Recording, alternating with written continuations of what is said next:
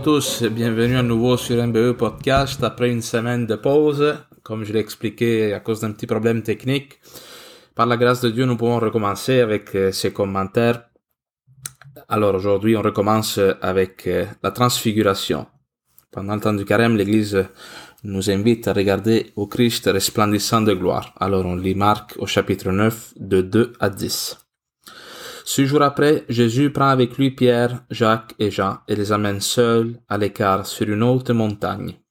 Et il fut transfiguré devant eux, et ses vêtements devinrent resplendissants d'une telle blancheur qu'aucun foulon sur terre ne peut blanchir de la sorte. Élie leur apparut avec Moïse et s'entretenait avec Jésus.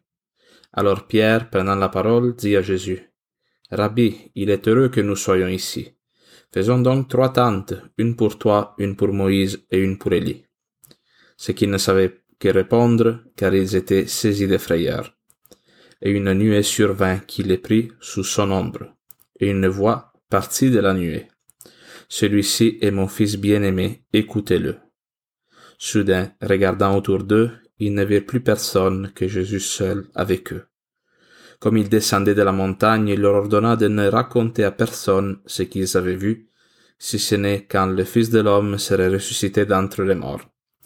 Ils gardèrent la recommandation tout en se demandant entre eux ce que signifiait ressuscité d'entre les morts. Parole de Dieu, nous rendons grâce à Dieu. Alors pour ce deuxième dimanche du temps du carême, on lit la transfiguration, un moment de lumière, de resplendissement de la gloire de Dieu. Ça peut nous surprendre un peu qu'on lit ça pendant le carême, qu'on pense être plus en temps peut-être de, de silence, de, de ténèbres un peu, euh, comme de se cacher en Dieu, de vivre en temps de plus de modération, là, quasiment, je dirais. Hein. Alors, euh, le texte commence en disant six jours après. Jésus prend avec lui Pierre, Jacques et Jean et les amène seuls à l'écart. Alors quand nous on lit six jours après, mais on doit voir qu'est-ce qui est arrivé six jours avant. Et six jours avant, Jésus avait fait la première annonce de sa passion. Il dit ceci. Le Fils de l'homme doit beaucoup souffrir, être rejeté par les anciens, les grands prêtres et les scribes, être tué, et après trois jours ressuscité. Et c'est ouvertement qu'il disait ces choses. Et quelle est la réaction de Pierre? Pierre, en écoutant cela, le tire à lui et se mit à le morigéner. Et Jésus répond à Pierre cette phrase, Passe derrière moi Satan, car tes pensées ne sont pas celles de Dieu, mais celles des hommes.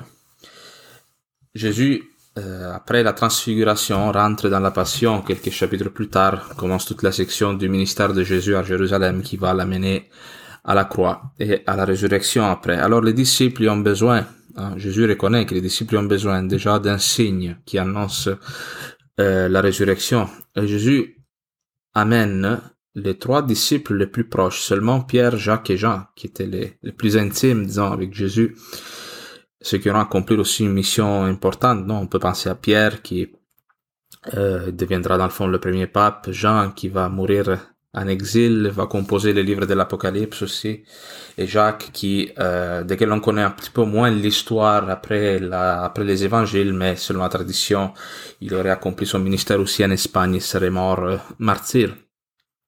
Alors il les amène sur une haute montagne. La montagne, on l'a vu dans d'autres textes, c'est le lieu par excellence de la rencontre de Dieu, le lieu séparé du monde, où Dieu euh, nous parle.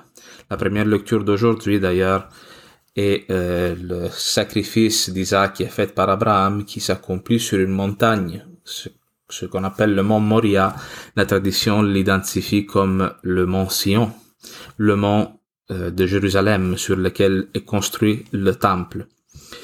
Alors Jésus euh, fait vivre cette expérience aux disciples sur une haute montagne, hein, sur une autre montagne, qui est plus dans le nord d'Israël, et on dit que ces vêtements devinrent resplendissants d'une telle blancheur qu'aucun foulon sur terre ne peut blanchir de la sorte. Il ne s'agit pas ici d'un truc de magie. Là.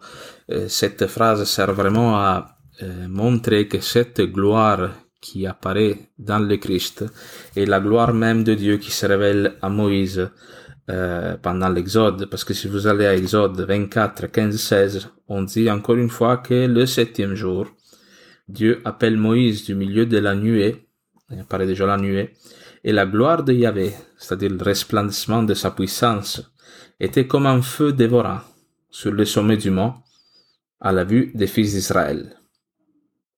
Et on dit que Moïse donc rencontre Dieu et quand il redescend, Moïse, dans Exode 34, 29, Moïse ne savait pas que d'avoir parlé avec Dieu, son visage avait des rayons de lumière. Euh, Moïse est comme euh, lui-même transfiguré, transformé par la sainteté de Dieu. Et c'est cette expérience que le Christ essaye de faire vivre à ses disciples et qui se réalise peu à peu dans notre cœur, dans notre cheminement de vie chrétienne, de pouvoir contempler de plus en plus clairement hein, l'amour de Dieu qui est révélé en plénitude par le Christ, par le Christ mort et ressuscité en particulier. On dit que deux personnages apparaissent avec Jésus, Élie et Moïse. Alors encore ici, euh, il y a une, un rappel du, euh, du Sinaï, de l'expérience du Sinaï, parce que les deux hommes dans toute l'écriture sainte qui ont rencontré Dieu sur le Sinaï, c'est Moïse, lorsqu'il reçoit les tables de la loi, de l'alliance, et Élie, qui, en étant persécuté par Jézabel et le roi Akab, il va comme se réfugier dans le Sinaï pour être encouragé par Dieu. Moïse, il dit être l'unique prophète qui reste en terre d'Israël qui annonce la parole de Dieu. Les autres se sont prosternés devant les idoles. Et Élie doit rencontrer Dieu dans la brise, dans le vent, comme euh, dans la, dans la douceur d'une brise, d'un vent tranquille, on pourrait dire. Mais dans les deux cas, dans le cas de Moïse et d'Élie, c'est intéressant de remarquer que les deux ne voient, rencontrent Dieu personnellement, mais les deux ne voient pas la face de Dieu. Parce que selon la conception juive de ce qu'est la sainteté, la sainteté de Dieu était comme un feu dévorant, un feu qui détruit le mal.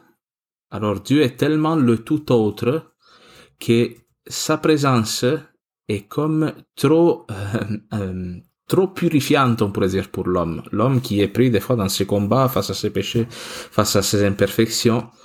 Le peuple d'Israël reconnaissait en Dieu une perfection tellement grande qui, à la limite, confronté au mal qui habitait dans le cœur de l'homme, pouvait le détruire. Alors, il fallait que les prophètes, même, même si c'était des hommes très saints, ils se cachent un peu de Dieu, qu'ils ne le voient pas face à face, qu'ils s'exposent pas trop à sa gloire, au risque d'en mourir, imaginez-vous.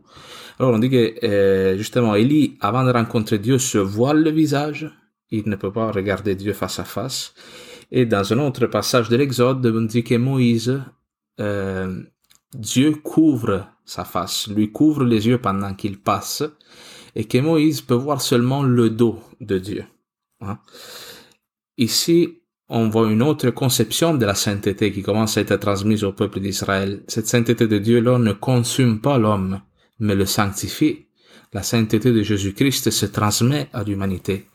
Et c'est pour la première fois qu'en Jésus-Christ, le visage de Dieu se réalise, se montre, se manifeste dans toute sa splendeur. Jésus-Christ vient dévoiler le visage du Père qui n'est pas un Père qui détruit, mais qui nous sanctifie. Alors, c'est là un peu le sens de cette apparition, de que Élie et Moïse s'entretiennent avec Jésus.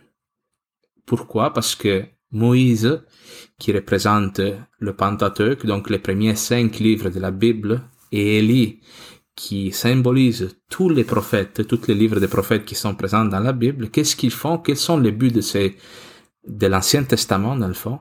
C'est d'annoncer la venue du Christ. Alors Jésus, qui apparaît avec Moïse et Élie à ses côtés, il se présente comme étant la réalisation des promesses qui avaient été faites par Moïse et par Élie.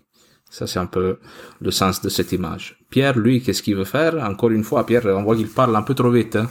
Il, y a, euh, il y a six jours, donc, il avait dit à Jésus qu'est-ce qu'il aurait dû faire. Hein? Il dit à Jésus, ben non, tu dois pas mourir sur la croix. Tu es, tu es le Messie, tu es venu pour triompher, n'est-ce pas? Encore une fois, ici, il reprend la parole, essaie de dire à Jésus-Christ même à Dieu qu'est-ce qu'il doit faire? Construisons ici trois tentes. La tente, ici, c'est un symbole de la tente de la rencontre. Encore une fois, dans le livre de l'Exode, on dit que lorsque le peuple voulait parler à Dieu, il dressait une tente, il y déposait l'arche de l'alliance, qui était euh, les tables donc reçues par Moïse, et euh, rencontrer Dieu à l'intérieur de la tente.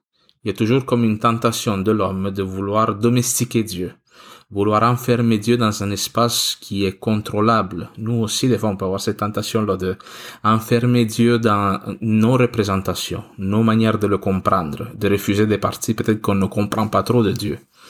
Hein?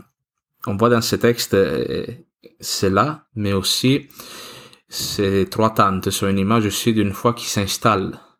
Ah, on est bien ici sur le mont. Alors on va rester ici nous, Dieu, Moïse, hein, Élie, et on est bien.